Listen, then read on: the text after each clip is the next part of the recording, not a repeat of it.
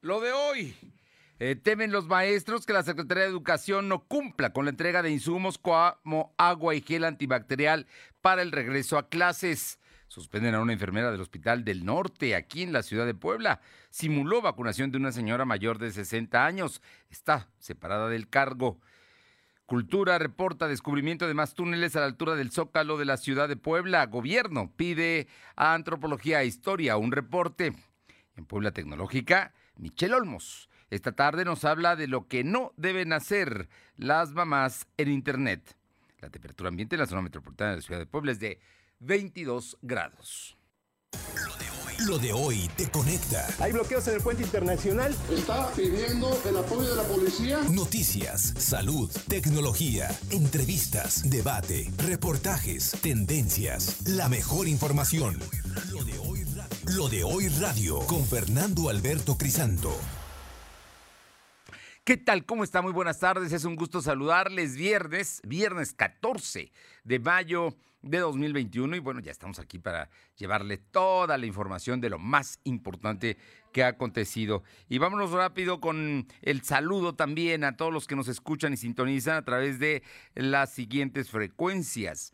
Aquí en la ciudad de Puebla, ABC Radio en el 1280. Además, en la que buena de Ciudad Cerdán en el 93.5 de FM, en Radio Jicotepec, allá en la Sierra Norte en el 92.7 y también allá en la Sierra en el 570. Y la Magnífica en el 980 en Izúcar de Matamoros. A todos, muchísimas gracias. Y también les digo que las gracias, le doy las gracias a quienes nos siguen a través de de las redes sociales, en Facebook, en Twitter, en Instagram, en YouTube, en Spotify como LDH Noticias y en Telegram como Lo Doy Noticias.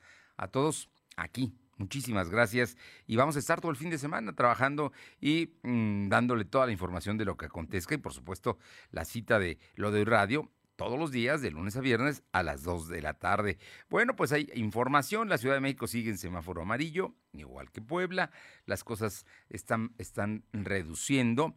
Y bueno, mm, el país se sacudió políticamente por el asesinato a las puertas de un centro comercial del candidato de Movimiento Ciudadano a la presidencia municipal de Cajeme, allá en Sonora. Y el asunto es delicado porque, bueno, son 32 los candidatos que han fallecido en este periodo electoral y más de 80 políticos que se han visto también involucrados y en mucho de estos crímenes está metida la mano precisamente de las mafias, de los cárteles y del crimen organizado.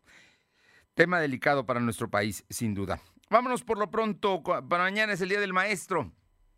La verdad es que de lo que digamos, poco, porque valen tanto su trabajo, su vocación, su esfuerzo y ahora esfuerzo extraordinario con las clases que cambiaron de modalidad desde marzo del año pasado y todo este ciclo escolar. La verdad es que hacen mucho los maestros y les agradecemos a todos ellos por lo que nos enseñan, por lo que ofrecen y sin duda, pues mañana, día 15 de mayo, hay simplemente un reconocimiento extraordinario. Y esos son precisamente los maestros quienes están preocupados porque, bueno, pues temen que regresen a clases. La próxima semana empieza la vacunación aquí en Puebla, el martes 18, pero temen que no los abastezcan a las escuelas con eh, pues recursos básicos como el gel antibacterial, los tapabocas, el agua potable.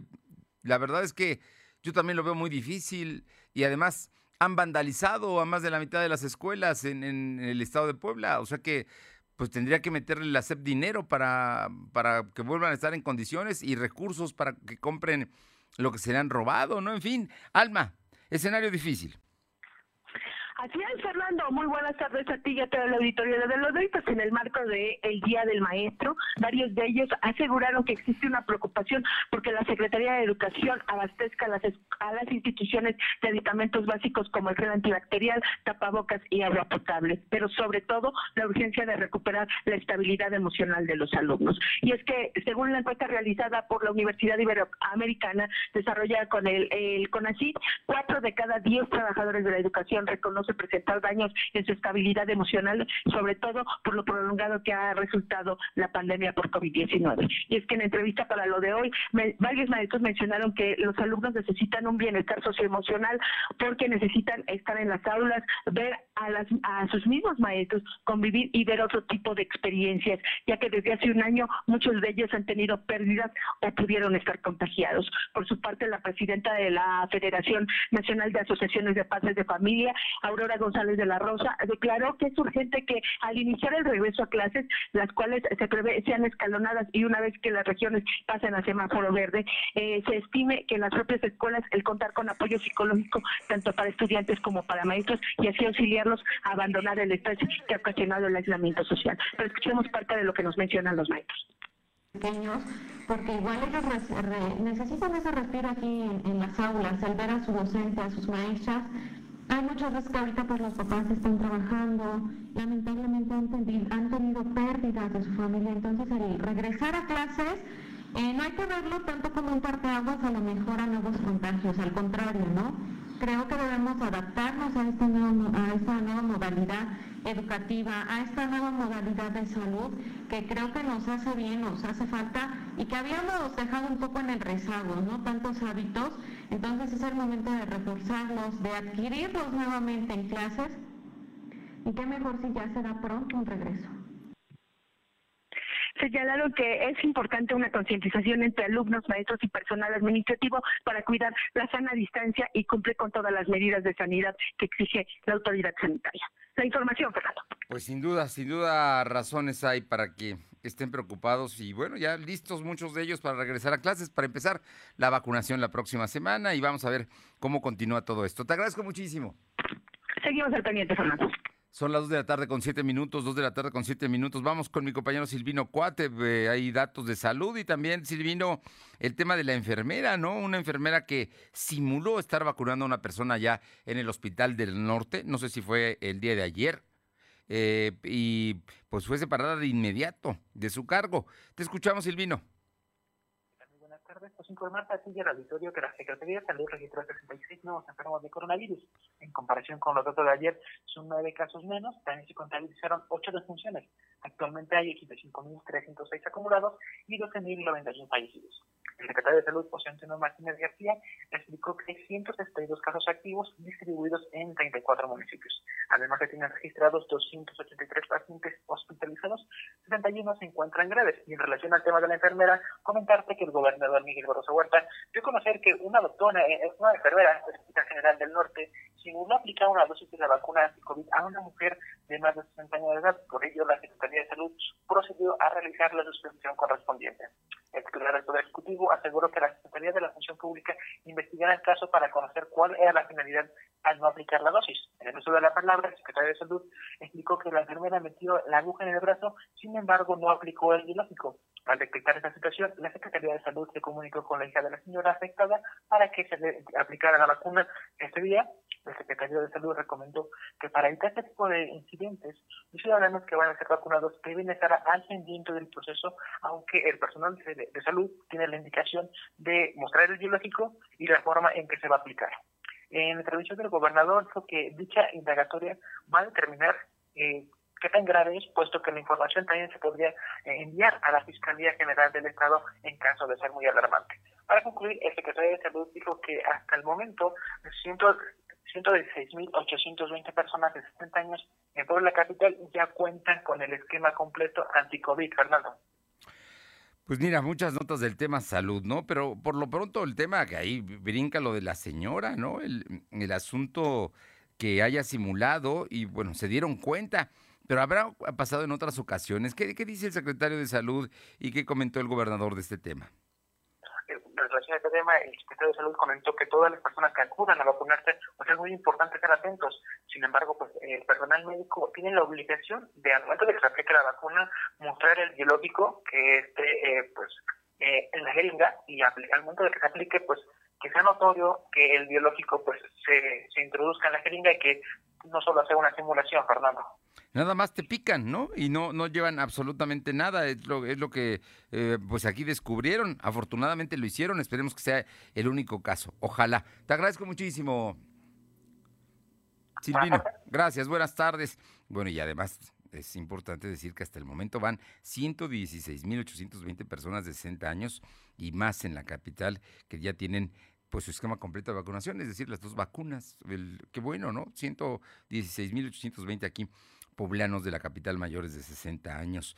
Vámonos con mi compañera Paola Aroche hasta Atlisco, Puebla, para que nos comente, porque pues de pronto los que conocíamos como botaneros o cantinas o antros o lo que usted le, llame, ya aparecieron como restaurantes, ¿no? Para, para, para abrir allá en Atlisco, pero aquí también en Puebla. El problema es que verdaderamente no cumplen con el tema de servir alimentos. Cuéntanos, Paola.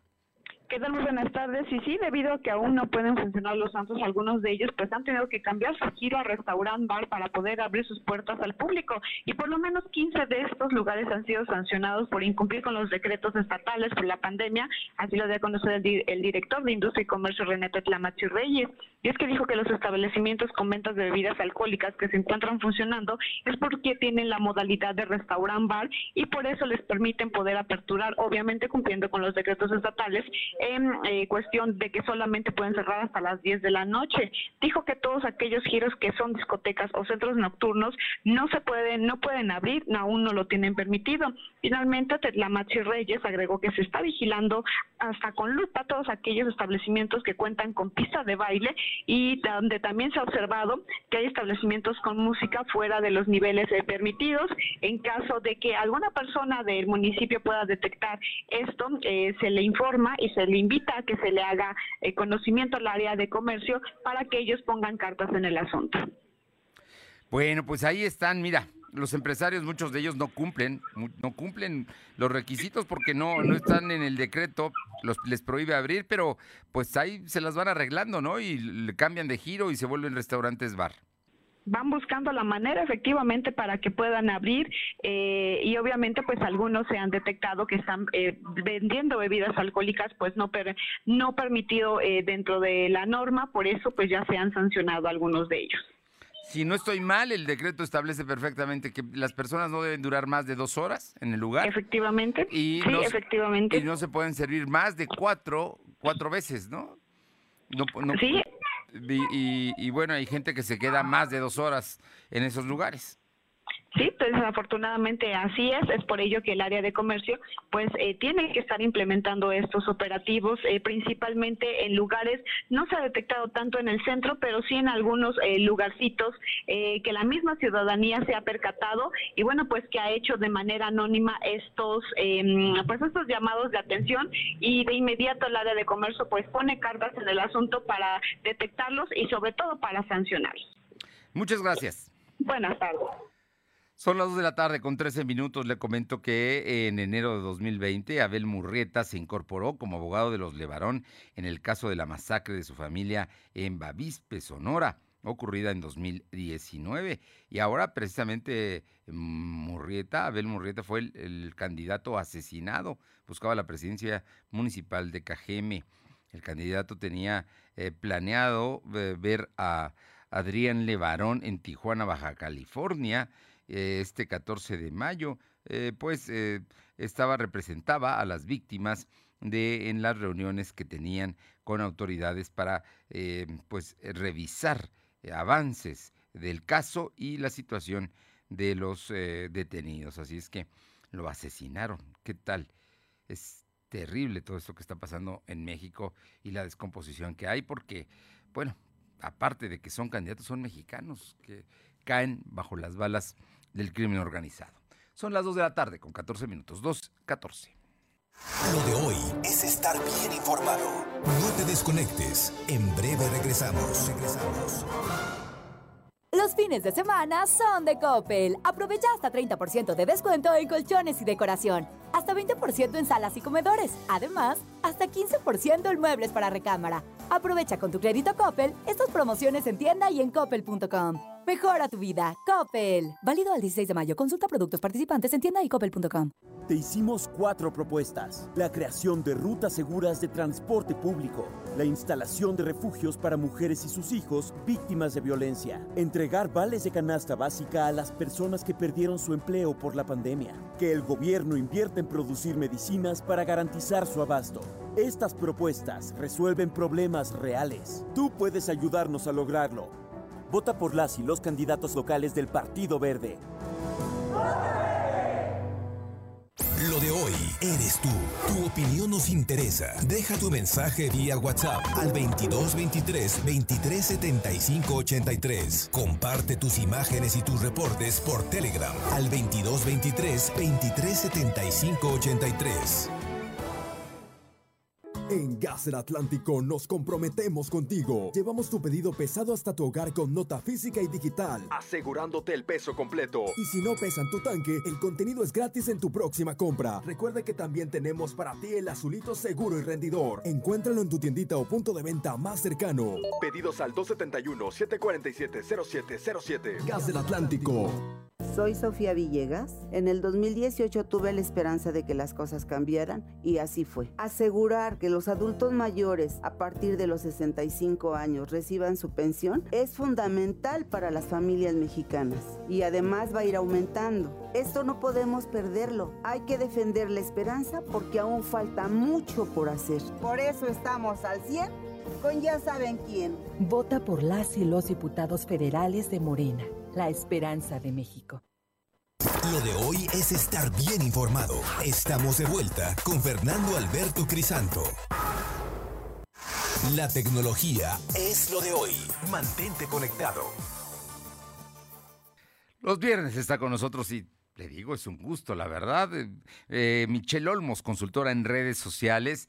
Y hoy en Puebla Tecnológica, Michelle Olmos nos habla de lo que no deben hacer las mamás en Internet. Ojo, lo que no deben hacer las mamás en Internet. Una recomendación de quien sabe mucho del tema de las redes sociales. Michelle, muy buenas tardes. Amigos de lo de hoy, ¿cómo están? Como siempre me da muchísimo gusto saludarlos y pues es la semana del 10 de mayo, es la semana de mamá, todo el año debe ser para celebrar a nuestras mamás y aquí te van unas recomendaciones para que las mamás digitales puedan tener una mejor navegación en internet.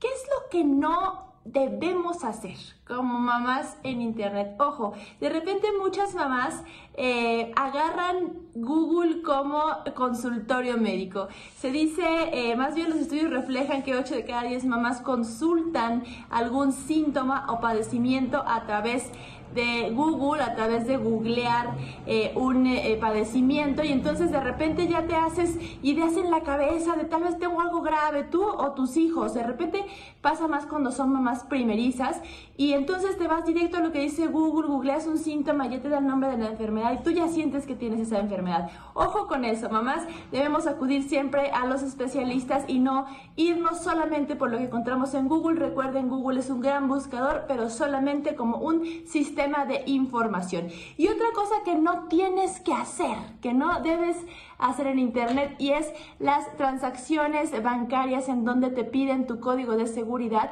y que sean sitios que no tienen una S arriba. Recuerda que en el navegador, en la parte de arriba, dice www. Y antes de ese www hay un HTTP. Ese HTTP debe llevar una S después. Si lleva una S significa que es un sitio seguro en donde puedes hacer una buena compra. Y tercero, ¿qué es lo que no tenemos que hacer? Recuerda, el anterior es no hacer transacciones con tu código de seguridad si el sitio no tiene la S de seguridad. Y el último es que no debemos publicar información privada de nuestros hijos menores de edad, ni fotografías de nuestras casas, ni fotografías de nuestros hijos con poca ropa, de repente porque están en la natación, porque se nos pareció bonito un momento familiar. Recuerda, no publicarlas, eso dejémoslo en eh, solamente en el tema familiar, en lo privado, y también recuerda no publicar eh, fotografías con sus uniformes y con temas pues muy privados de ellos porque no sabemos hasta dónde pueda llegar esa información. Hay que cuidar nuestra privacidad para que estemos todos seguros. Hay que cuidar lo que publicamos en redes sociales. Mamás, muchas felicidades otra vez y que tengamos una muy buena digital. Adiós. Muchas gracias, Michelle, muchas gracias. Bueno, ahí están una serie de recomendaciones importantes. Y vamos a otros temas, son las 2 de la tarde con 20 minutos, con 2 con 20. Aure Navarro, eh, cuéntanos, cuéntanos qué tiene Eduardo Rivera con sus participaciones el día de hoy en campaña. Claro que sí, les comento que durante la presentación del programa de reactivación ambiental, el candidato Eduardo Rivera Pérez se comprometió a impulsar que tanto el gobierno estatal como federal atiendan la problemática de severa contaminación y rescate a su vez del río Atoyac. En presencia de grupos ambientalistas y jóvenes de México Libre, Rivera Pérez colocó en la rotonda de la 18 Oriente en la colonia Humboldt el primero de 281.620 árboles que se plantarán durante su próxima administración, ya que la idea, dijo, es que en la ciudad por cada niño o niña entre, entre 5 y 15 años de edad, pues se tenga también un árbol plantado. Escuchemos.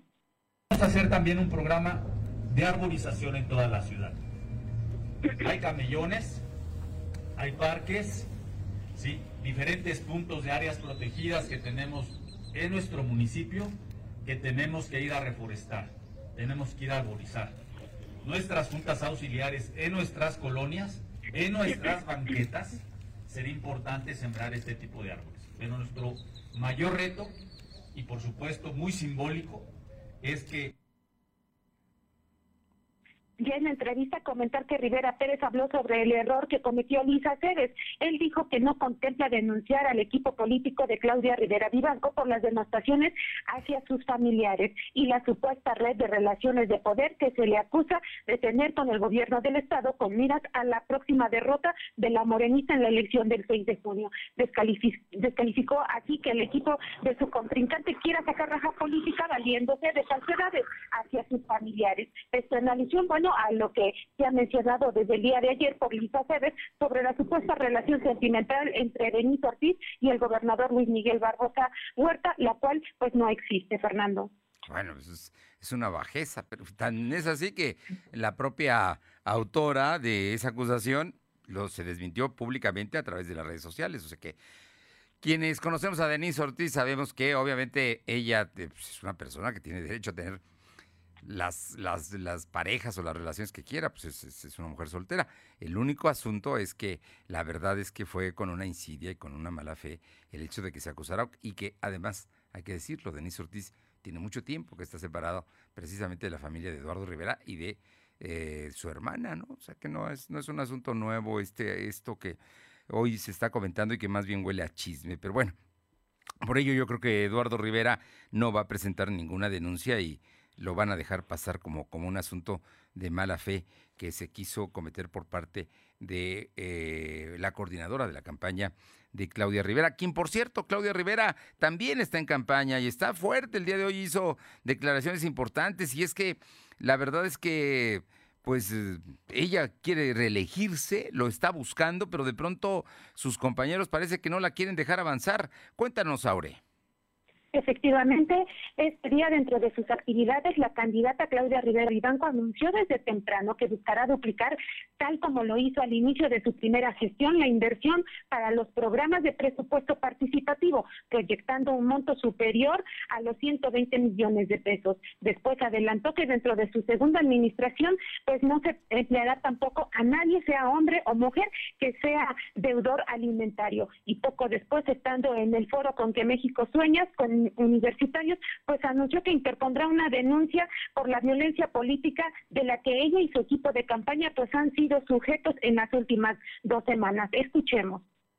Porque la violencia no se puede normalizar. No se puede normalizar la violencia ni de un servidor público, ni de un mandatario, ni de la sociedad civil, ni de eh, los medios de comunicación. Se tiene que poner un alto firme. También vale la pena decir que en ese lapso yo recibí más violencia que cualquier violencia de la que hubiese hecho víctima a cualquier otra persona. Los mismos eh, medios Y bueno, como ya escuchamos al final, Lisa Aceves, como coordinadora de campaña de Rivera Vivanco, acusó que derivado precisamente de su error y por el cual pidió disculpas públicas, como bien lo mencionabas al inicio, Fernando, pues al mencionar que la cuñada de Eduardo Rivera Pérez, es decir, Denise Ortiz, pues tenía una relación sentimental con el gobernador, pues fue sujeta de una violencia brutal en, en su contra y esto, bueno, pues acusó a través de las redes sociales. Del tema, la candidata de Morena, PT, Claudia Rivera Vivanco, llamó a no normalizar esas prácticas de violencia y ataques contra todas las mujeres, ya que eso sería ser cómplice pues de dichas acciones, Fernando. Bueno, pues el, asunto sin, duda tienen derechos y como mujeres también tienen derechos y ojalá la autoridad electoral actuara, ¿no? Creo que eso sería muy importante ante esta situación de que se vivió hoy. Algo más, eh, Aure.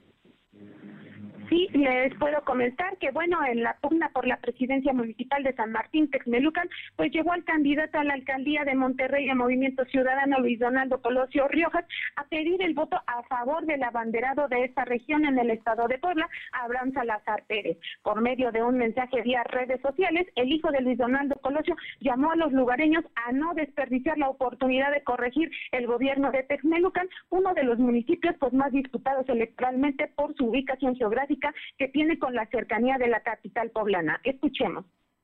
San Martín Puebla. La democracia nos permite cada tres años la posibilidad de reinventarnos y corregir redefinir el rumbo que queremos para nuestra ciudad, para nuestro estado y sobre todo para nuestro país. Este próximo 6 de junio tenemos nuevamente esa oportunidad para poder hacer de nuestro municipio un lugar maravilloso a través de la elección de liderazgos que realmente convoquen a la unión, al trabajo, pero sobre todo al desarrollo de las personas, que es el y bueno, como ya escuchamos, además de hacer campaña por su aspiración propia política, pues este viernes Colosio abrió un espacio en su agenda para respaldar a Abraham Salazar, para que sea el perfil que ocupe la silla que deje, bueno, a su consideración la edil con licencia de Morena Norma Layón a partir de los resultados de los comicios del 6 de junio, Fernando. Por cierto, que Colosio busca la presidencia municipal de Monterrey, allá en el norte donde radica. Muchas gracias. Gracias. Y vámonos con mi compañera Alma Méndez para que nos cuente, porque Claudia Rivera hoy estuvo con universitarios y ahí, ahí se habló fuerte con eh, estudiantes de la UPAEP, la Nahua, Ibero. Te escuchamos, Alma comentarte que la candidata de la reelección en la ciudad es por el Movimiento de Regeneración Nacional, Claudia Rivera y Banco, se comprometió con universitarios a ampliar el programa de corredores Campus 100% seguro ya que se tenía 15 y los ampliará a 25. Pues seguirá trabajando con las universidades y de los demás niveles, tanto públicos como privados, para reforzar un acompañamiento entre autoridad y ciudadanía. Esto en el marco del foro Con qué México Sueñas, organizado por universitarios de la UPADUES, Anáhuac e Ibero. La morenista recalcó a estudiantes que seguirá el acompañamiento bancario, además de seguir con la entrega de pulseras para mujeres que han sido víctimas de violencia, pues irán de la mano con los programas de educación. Mencionó la ampliación de las ciclovías, ya que es un sistema alterno sustentable que va acompañado con el eje de seguridad, así como la parte educacional. Pero escuchamos parte de lo que comentó Claudia Rivera Banco a estudiantes seguro que se implementaron 15, ampliarlos a 25. Esta es una cobertura que se va haciendo con las universidades, con las preparatorias y las secundarias, con las áreas académicas, tanto públicas como privadas, para reforzar el acompañamiento. Los sistemas de geolocalización móvil, que son gratuitos allá en nuestro municipio y que cualquiera lo podría descargar, que son estos sistemas de alertamiento para quien se traslada en el transporte público, para quien va en su vehículo y que tiene actuaciones también de acompañamiento bancario, como les había planteado, es algo que vamos a seguir ampliando. En cuanto a la apertura de los espacios para jóvenes, se comprometió, se comprometió que dentro de su nueva administración, de una de cada tres contrataciones eh, será para ellos, para que pueda dar generación de empleo y apertura de espacios a nuevas ideas a la ciudad de Puebla. La información, Fernando. Muy bien. Bueno, pues ahí está Claudia Rivera con los universitarios. Muchas gracias. Seguimos al pendiente. Y regresamos con mi compañero Silvino Cuate, porque hoy el gobernador Barbosa aplaudió, celebró el hallazgo de túneles debajo del Zócalo, ¿verdad? son exactamente debajo del Zócalo. Hoy el diario Crónica la trae como una exclusiva. Una felicitación a su director Arturo Luna Silva, porque es, es un asunto que hoy publicó por la mañana y que el gobernador reconoció y dijo quién le había informado de estos túneles. Te escuchamos, Silvino. Efectivamente, como lo comentas, el gobernador Miguel Barbosa Huerta celebró el hallazgo de el túnel de debajo del Zócalo de Puebla en la capital poblana. Además, solicitó al Instituto Nacional de Antropología e Historia realizar un reporte completo de cómo se encontró el interior. Rosa Huerta comentó que fue el secretario de Cultura, Sergio Vergara, quien notificó a la administración estatal sobre el hallazgo debajo de, eh, de esos túneles. Dijo que se creía que no existían, sin embargo, se comprobó con el hallazgo de que sí están presentes y por ello se van a hacer, va a hacer una investigación de cómo se localizaron y qué es lo que se localizó al interior. Aclaró que a pesar de que la investigación eh, del hallazgo se va a realizar por parte de Lima, el gobierno del Estado estará pendiente de los descubrimientos que se estén realizando. En este orden de ideas, Rosa Huerta reiteró la importancia de contabilizar las plazas que se están retirando del zócalo de la ciudad, ya que pues datan desde 1700 cuando inició la instalación. Y bueno, comentarte que esos túneles, según el reportaje, eh, pues datan de, la batalla del 5 de mayo y probablemente tendría vinculación en el resguardo de armas o también en la protección de los mismos poblanos durante la batalla, Fernando. Bueno, pues ahí está, ahí está el asunto de esta red de túneles, algunos que ya se han, eh, de, bueno, algunos que se abrieron incluso al público, el que está ahí en la 2 Oriente, casi esquina con Boulevard, ¿no? Es uno de ellos. Pero bueno, hay más. Vamos a ver qué, se decide finalmente ahora que se están llevando a cabo obras precisamente en el Zócalo de la ciudad de Puebla. Y habló también el gobernador del tema, Kamel Nasif, y ayer la trascendió eh, en su cuenta de Twitter Lidia Cacho, que estaba declarando precisamente allá en el Líbano donde habían detenido y donde está Kamel Nasif y se espera que sea extraditado a México. Efectivamente, tras la detención de Campbell Nafit y supuesta libertad bajo fianza, el gobernador Miguel Barbosa Huerta señaló que el caso de la periodista Lidia Cacho eh, es un asunto que agravaría a Puebla y por ello su administración apoyará y coadyuvará para que se garantice la justicia. Barbosa Huerta calificó como, como, escandaloso el tema de trata de personas donde es señalado el mandatario Mario Marín Torres, por ello su gobierno está dispuesto a colaborar, investigar y poder determinar alguna sanción si es necesario. Reconoció que la historia que se debe que se ha manejado hasta el momento aún no está completa. Sin embargo, es bien sabido que el tema de trata de menores es conocido por muchos. Por ello, su administración está dispuesta a investigar todo lo que se está denunciando. Cabe recordar que fue ayer cuando la periodista Lidia Cacho reiteró eh, este, esta detención que está que se realizó al rey de la mezclilla, como es conocido popularmente, y bueno, esperemos a la investigación una vez que se ha trasladado a México. Fernando. Bien, pues ahí, ahí está el asunto y Lidia Cacho es un caso de el 2005, diciembre de 2005, hace ya 15 em, años, ¿no? Y mantiene, mantiene su posición y la defensa precisamente de sus derechos que fueron violentados incluso por el gobernador Mario Marín, quien hoy está detenido en Cancún. Muchas gracias. Buenas tardes.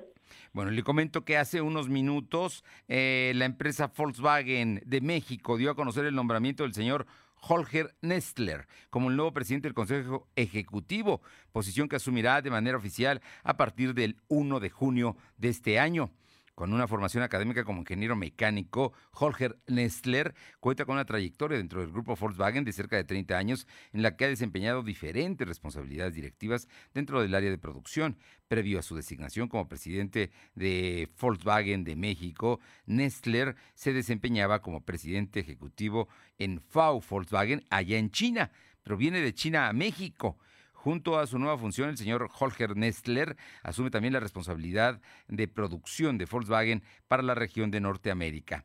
Por su parte, Stephen Reiche concluye con un exitoso liderazgo de tres años al frente de Volkswagen de México, en el que destacaron los arranques de nuevos productos como el, el nuevo Taos en la fábrica poblana y el nuevo motor EA 211 en Guanajuato, eh, como la capacidad mostrada para hacer frente al enorme desafío que ha representado la pandemia por coronavirus, en donde implementaron más de 130 medidas de prevención para proteger la salud de todo el personal.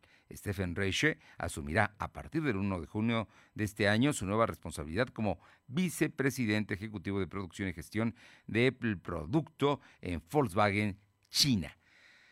Cambios en Volkswagen. Pausa, regresamos. Lo de hoy es estar bien informado.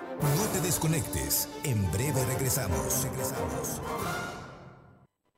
Los fines de semana son de Coppel. Aprovecha hasta 25% de descuento en aires acondicionados Mirage, LG y Midea. Hasta 15% en ventiladores y hasta 10% en coolers. Contrata el servicio de instalación de tu mini split al pagar en cajas en tu tienda Coppel. Prepárate para el verano. Mejora tu vida. Coppel. Válido el 16 de mayo. Consulta productos participantes en tiendecopel.com. En Morena seguimos haciendo historia y estamos listos para seguir luchando por un país más justo e igualitario. Nos mueve la fuerza, el entusiasmo y las causas de la gente para demostrar de nuevo que el pueblo es el que manda y juntos consolidar la cuarta transformación. Este movimiento le pertenece a millones de corazones unidos en un mismo sentimiento, el compromiso de transformar a México. Juntos vamos a defender la esperanza. Morena.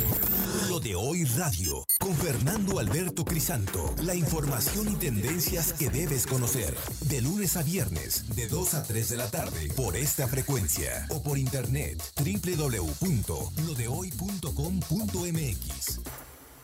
¡Hey! Ven a Coppel y encuentra frescura para todos. Despídete del calor y lleva a tu hogar frescura ahorradora, potente y silenciosa, con aires acondicionados con hasta el 20% de descuento, ventiladores con hasta el 15% de descuento y coolers con hasta el 10% de descuento. Aprovechalo solo del 11 de mayo al 30 de julio 2021. Consulta códigos participantes en tienda y coppel.com. Mejora tu vida. Coppel. Me pondré un cubrebocas. Si tienes que hacerlo, hazlo bien. Lava tus manos al ponerlo y al quitarlo. Tómalo por los resortes y ponlo en la oreja cubriendo bien nariz y boca con el filtro. Nunca lo pongas sobre el cuello o el pelo. Cámbialo cuando esté húmedo, quitándolo por los resortes y deséchalo dentro de una bolsa cerrada. Cuando lo uses, sigue las reglas de higiene y prevención. Y por favor, quédate en casa. Secretaría de Salud. Lo de hoy es estar bien informado. Estamos de vuelta con Fernando Alberto Crisanto. Los personajes de hoy, las ideas y los hechos se comparten en la entrevista. Me da muchísimo gusto saludar esta tarde a una mujer que verdaderamente es trabajadora. Genoveva Huerta Villegas, presidenta estatal de Acción Nacional. Y es que te conozco desde hace muchos años, Genoveva, y te veo de arriba para abajo trabajando, pero ahora como dirigente estatal y en campañas, más. Platícanos cómo van las campañas de tus candidatos. Muy buenas tardes y muchísimas gracias. Fer, muchísimas gracias ahí por, por tus comentarios. Pues sí, eh, hoy es un honor estar al frente del partido y vemos con muchísimo agrado la respuesta de los ciudadanos a cada uno de nuestros candidatos y candidatas. Eh, ya estamos a la mitad prácticamente de este mes que es cortísimo de campaña. Hemos recorrido a lo largo y ancho del estado varios de los municipios, aún nos faltan algunos, pero en todos y cada uno lo que te puedo decir es que se siente una gran energía por parte de los candidatos y candidatas y por supuesto que muchísima confianza por parte de los ciudadanos. Oye, cuéntame, hay lugares donde ustedes arrancaron con ventaja. Puebla es uno de ellos, donde tu compañero de partido, Eduardo Rivera Pérez, pues ha marcado, de acuerdo a las últimas encuestas, una distancia sobre su contrincante mm, que le sigue, que es eh, Claudia Rivera y que busca la reelección. Pero hay otros municipios donde ustedes no esperaban repuntar y ahí van, ahí van creciendo, eh, Genoveva. Cuéntanos. Así es. Fíjate que hay muchos municipios donde pues bueno, después de varias eh, subidas y bajadas por parte del Partido Acción Nacional con distintos temas, eh, por supuesto que hoy eh, estamos más fuertes que nunca. Tenemos municipios, muchísimos municipios al interior del estado, que como bien dices, hoy se siente las posibilidades, amplias posibilidades de que demos de que se dé el triunfo, donde lugares donde quizás no, no se pensaba. Hoy estoy, por ejemplo, aquí con Eusebio Juárez Ventura de Tlahuapan y está muy fuerte, estamos caminando y lo que te puedo decir es que efectivamente me da mucho gusto, mucho gusto, al igual que en Puebla Capital, daremos muy buenos resultados. Fíjate que yo recibí el partido con solo, con solo 11 presidencias municipales. Hoy estoy segura que serán por mucho más, eh, mucho más presidencias municipales las que nosotros estemos encabezando de diputaciones locales solo ganamos de mayoría tres, solo tres diputaciones locales de mayoría en 2018. Hoy estoy segura que seremos una bancada muy fuerte en el Congreso del Estado. Y en las diputaciones federales no logramos tener ninguna de mayoría. Hoy estoy segura que como coalición y como partido tendremos muchas. Cuando estamos hablando de muchas, más o menos, ¿cuántas estimas tener? Eh, porque ya, ya hay, acaban de hacer una encuesta, Massive Caller, creo, de, de distritos de los candidatos federales y en varias los panistas van adelante. Así es, pues bueno, nos marca que zona Puebla capital y zona metropolitana estaríamos nosotros ganando, es decir, que tendríamos nosotros eh, los cuatro, los tres eh, que encabezamos en Puebla capital y por supuesto que de igual forma San Pedro y San Andrés Cholula, las Cholulas con nuestro amigo el Tigre y por supuesto que en las locales también tenemos nosotros amplias posibilidades. Yo estoy segura que seremos la primera fuerza eh, en el Congreso del Estado. Estoy muy segura por cómo se están dando las cosas, por cómo vemos los escenarios y de verdad que me da mucho gusto. Oye, hay un asunto que me que es importante, el tema de la actuación de las autoridades electorales. Incluso eh, en su momento lo declaraste y hasta donde entiendo presentaste una, una queja, incluso pediste que fuera atraída la elección de Puebla por las instancias federales, por el INE. ¿Cuál es la situación que, que guarda este, este tema y tu opinión sobre el trabajo del el Instituto Electoral del Estado? Pues mira, eh, se dieron se dieron situaciones que fueron, eh, por supuesto que nosotros las señalamos, señaladas por nosotros.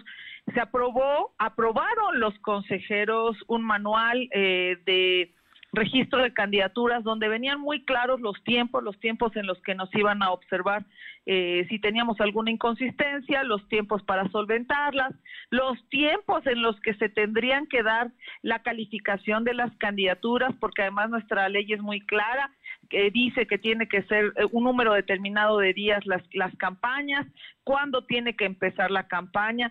Y ahí venía todo explicadito en este manual donde ellos, como te comento, lo habían aprobado. Lamentablemente, como tú lo viste, el 4 de mayo que tenían que empezar, pues no empezábamos porque no se habían calificado las, las eh, candidaturas. Y lo que hemos visto es que efectivamente hay muchas deficiencias, muchas deficiencias en este, eh, pues en este proceso, un proceso que es importante. Y la verdad, como lo mencioné en algún momento, no quisiéramos el 6 de junio pues si ya pasó una vez, ya está pasando dos veces, no quisiéramos que el 6 de junio nos dijeran que aún no saben, aún no han terminado los conteos porque su personal que no está calificado, perdón, pero no está calificado, pues aún no sabe prácticamente cómo contar el tema de las de las boletas. Para nosotros es muy complicado y yo se lo informé a Sondón, es eh, nuestro representante ante el Consejo ante el INE y le platiqué la situación que estaba, estábamos viviendo en Puebla, que nosotros no la habíamos vivido y aunque no me tocó ser presidenta, pero sí eh, fui parte incluso del proceso como candidata y no habíamos visto lo que hoy estamos viviendo y que a mí me preocupaba, me preocupaba porque no daba ni certeza ni seguridad y no quisiéramos pensar mal, ¿no? Pero algo se tenía que hacer. Entonces fue nuestro representante ante el INE que ya lo externó ante los demás consejeros eh, del INE y pues bueno, ellos ya estarán tomando cartas en el asunto. Tengo entendido que hoy están en auditorías el INE tiene en auditoría al IE, está revisando cada uno de los procesos de los trámites y de todo. Eh, yo lo pues valoro que estén atentos de Puebla, pero ojalá estén mucho más atentos. No quisiera, insisto, el 6 de junio, pues eh, que algo pase. Bien, eh, hay que distinguir las autoridades federales, el nacional es el Instituto Nacional Electoral que está auditando en este momento, nos dices, al Instituto Electoral del Estado y esperemos que estas cosas ya no vuelvan a suceder. Eh, Genoveva, es muy importante para la transparencia y la certeza del proceso electoral. Así es, muy importante para la transparencia y la certeza y los resultados que se den. Nosotros estamos trabajando en campo, nosotros vamos a ganar eh, con votos, pero no quisiéramos que se dé eh, cosas extrañas y que al rato algunos tengan la tentación de no ganar con votos y ganar en la mesa. Oye, porque además son elecciones concurrentes y no, con la pandemia no está tan fácil y habrá que, tienen que estar las castillas instaladas tanto para la elección de los diputados federales como para las autoridades locales, tanto diputados como ayuntamientos, ¿no? Así es, y además hoy tenemos protocolos distintos eh, que van a estar sanitizando las casillas, es decir, hay protocolos que de manera rápida tienen que aprender todo el personal y, y, lo que estamos viendo son deficiencias que ya existen en los procesos, más lo que tienen que aprender. Ojalá pronto, pronto pase esta curva de aprendizaje.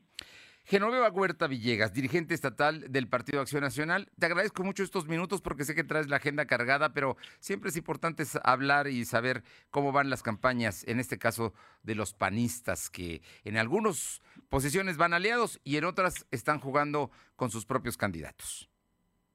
Así es, en algunos aliados, en otros solos, pero que no se les olvide a todos nuestros amigos y amigas que el 6 de junio hay que salir a votar, que escuchen a todos.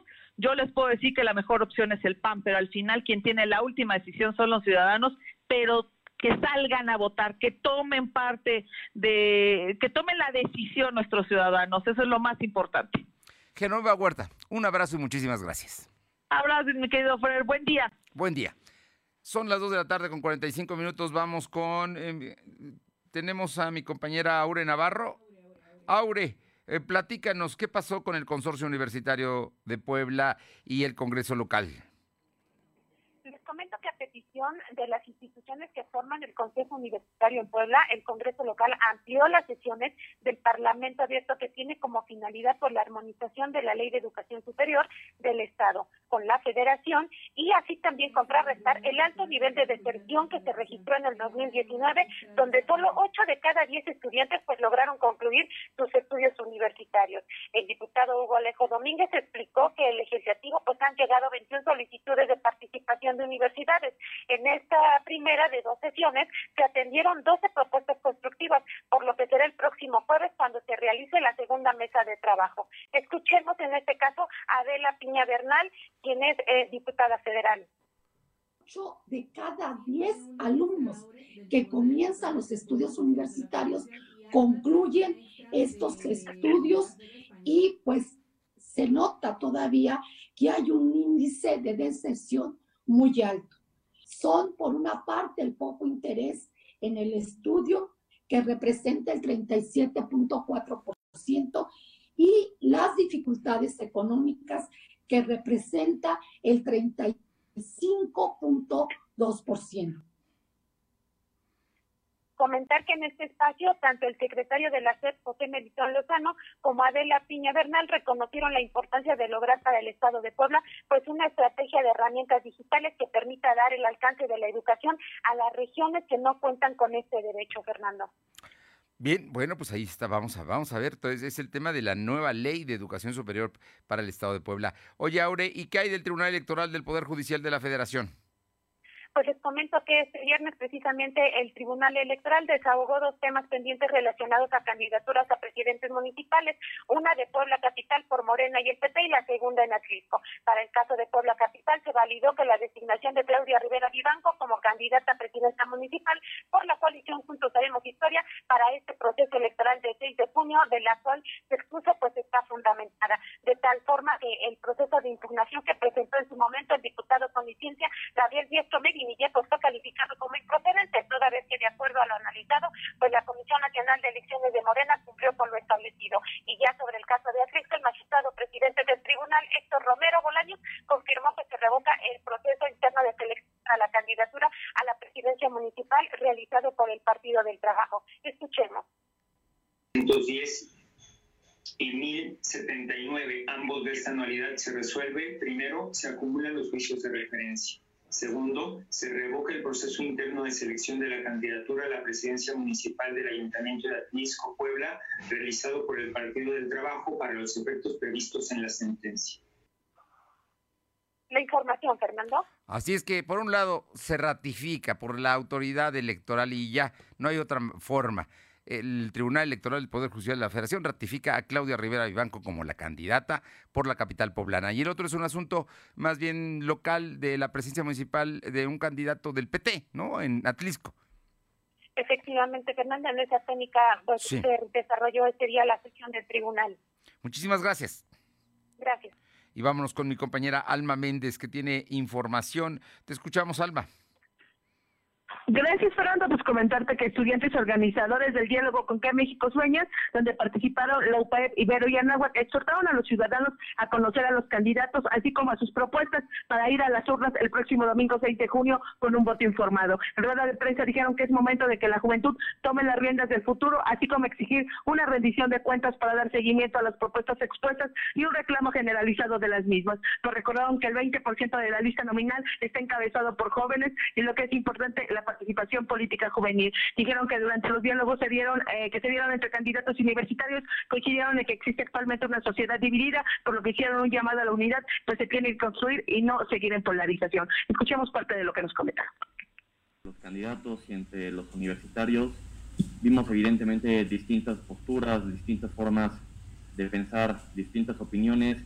Sin embargo, hay algo en lo que creo que todos los candidatos y desde luego los estudiantes logramos coincidir es que hoy tenemos una sociedad dividida.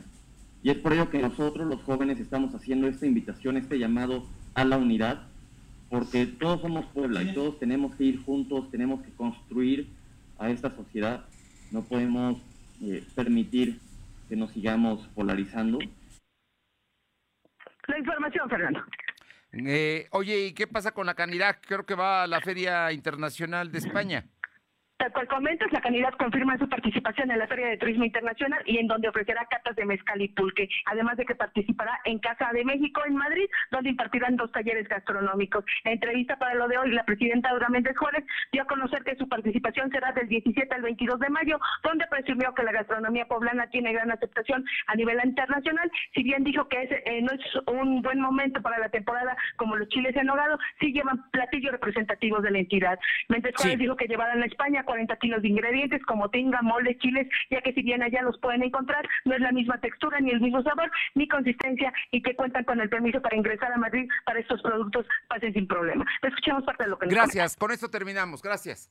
Vámonos ahora con mi compañero, eh, compañero Silvino Cuate para que nos cuente la historia de Viridiana Arauz Padilla, maestra. Mañana el Día del Maestro. Te escuchamos, Silvino efectivamente, comentarte que Viviana Alauza Padilla tiene seis años interrumpiendo clases de inglés y jamás había imaginado que tendría que enfrentar una situación atípica al suspenderse las clases de manera presencial por la llegada de la pandemia. Sin embargo, pese a esta adversidad, la maestra de inglés tuvo que adaptarse para no frenar el proceso de aprendizaje con sus alumnos. En entrevista, la profesora Viviana nos comenta que fue doloroso saber que las clases se iban a suspender, ya que había estado acostumbrada a tener interacción con los alumnos. No obstante, con el cambio en la modalidad de tomar clases, tuvo que experimentar con diferentes aplicaciones. En principio optó por videollamadas de WhatsApp hasta que encontró herramientas dinámicas que utilizó con sus alumnos.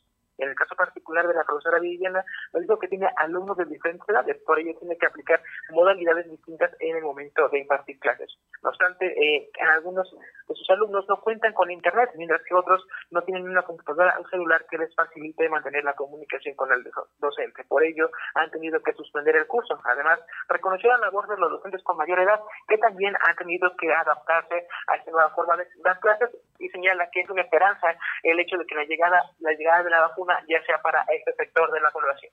Y comentarles también en este sentido que desde el inicio de la pandemia han fallecido 252 maestros a raíz de coronavirus, según lo informó el secretario de Salud, José Antonio Martínez García. Muchas gracias. Son las 2 de la tarde con 52. Lo de hoy es estar bien informado. No te desconectes. En breve regresamos. Regresamos. Los fines de semana son de Coppel. Aprovecha hasta 30% de descuento en refrigeradores y estufas Mave, Whirlpool, Winia, Samsung y LG. Hasta 40% en lavadoras Mave, Whirlpool, Winia, Samsung y LG. Y hasta 20% de descuento en microondas Winia, Mave, Samsung y Whirlpool. Mejora tu vida, Coppel. Válido al 16 de mayo. Consulta productos participantes en tienda y coppel.com. La vacunación contra la COVID-19 sigue en marcha. Están llegando millones de dosis eficaces y seguras aprobadas por organismos en todo el mundo. Muy pronto será tu turno. Visita mivacuna.salud.gov.mx. Recuerda, la vacunación es universal, gratuita y voluntaria. Cuidémonos entre todos, vacúnate y no bajes la guardia. Secretaría de Salud. Este programa es público ajeno a cualquier partido político. Queda prohibido el uso para fines distintos a los establecidos en el programa. Ahora con Gas del Atlántico, tú pones el precio. Porque entre más litros cargas, más ahorras. Si tus pedidos de gas LP estacionario son mayores a 100 litros, pregunta a tu vendedor o al 271-747-0707 para conocer más del programa. Y si aún no cuentas con el servicio gratuito de envío de nota digital, solicítalo para que puedas verificar que lo que cargas es lo que pagas. El beneficio de precio diferenciado aplica en cada carga y no es acumulable. Gas del Atlántico. Nos dijeron en sus campañas que nos iban a dar créditos para iniciar nuestros negocios. Nos dijeron que nuestra palabra bastaba. Nos dijeron que nos iban a capacitar en manualidades y oficios. Pero no nos escucharon. Así que con fuerza, en las urnas, se los vamos a volver a decir. Fuerza por México creará la ley Mujer Emprendedora para apoyar con microcréditos de 10 mil pesos el autoempleo de las mujeres. Que hable México. Todas somos Fuerza por México. Lo de hoy es estar bien informado. Estamos de vuelta con Fernando Alberto Crisanto. Arriba el telón. El show está por comenzar. Bien, vámonos con mi compañera Claudia Cisneros, que tiene información siempre del mundo del espectáculo. Claudia. Fernando, amigos del auditorio, un saludo a todos ustedes. Y con más ganas de cantarle al amor, Carlos Rivera ya prepara su nuevo disco, el cual será un tributo a las leyendas de la música latina, por lo que su producción se llamará Leyendas. Para eso, hace unos pocos días ya salió su primer corte llamado Un velero llamado Libertad, canción que se recuerda en la voz de José Luis Perales y con quien ahora Carlos hace dueto. Y bueno, pues ya también hay un video que está circulando en todas las plataformas digitales. Más adelante, la Sony Music y su compañía disquera dará a conocer los demás temas que integrarán este álbum de leyendas, así como las colaboraciones, Fernando. Bueno, parece que está bueno, ¿no? Y está teniendo muchos seguidores este, este mm, disco de duetos Carlos. de Carlos Rivera, ¿no? Oriundo de Tlaxcala, sí, la verdad desde que ganó la generación de la academia, pues ha destacado en el teatro musical, ha destacado también en modelaje, en muchas cosas, en la actuación, y bueno, pues la verdad es, es uno de los artistas más importantes que tenemos en este momento en nuestro país. Oye, y por otra parte, el cine de drama, platícame. Bueno, pues que esta- este fin de semana llegaron muy buenas películas a la cartelera de Cinépolis, entre ellas un, drama y una acción protagonizado por Angelina Jolie, Aquellos que desean mi muerte, donde ella es una mujer bombero intrépida y bueno, pues atormenta por su pasado ya que no pudo salvar a tres vidas. Muy buena esta película, de verdad les va a llamar muchísimo la atención y los va a tener al borde de la butaca. Pero si lo que les gusta es la animación real, que mejor que Peter Rabbit, Conejo en Fuga, en donde pues van a ver a ese personaje tan entrañable con sus demás amigos, haciendo como siempre mil travesuras con todos los humanos. Y también hay una comedia romántica perteneciente al Tour de Cine francés del año pasado, La Bella Época, donde se va a manejar presente y pasado, un muy buen guion que de verdad vale Sí. la pena ver de Nicolás Vedo. Así que muy buenas recomendaciones para el cine, Fernando. Muy bien, oye, y pues es mañana Día del Maestro, me imagino que va a haber regalos.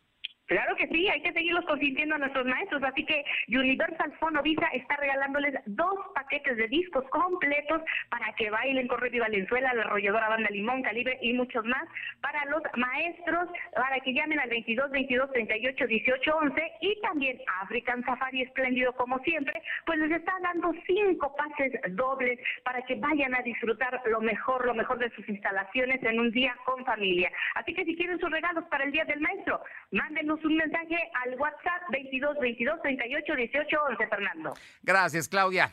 Buen fin de semana. Igualmente, bonito fin de semana para todos. Vámonos a Atlisco con mi compañera Paula Aroche. Te escuchamos, Paula.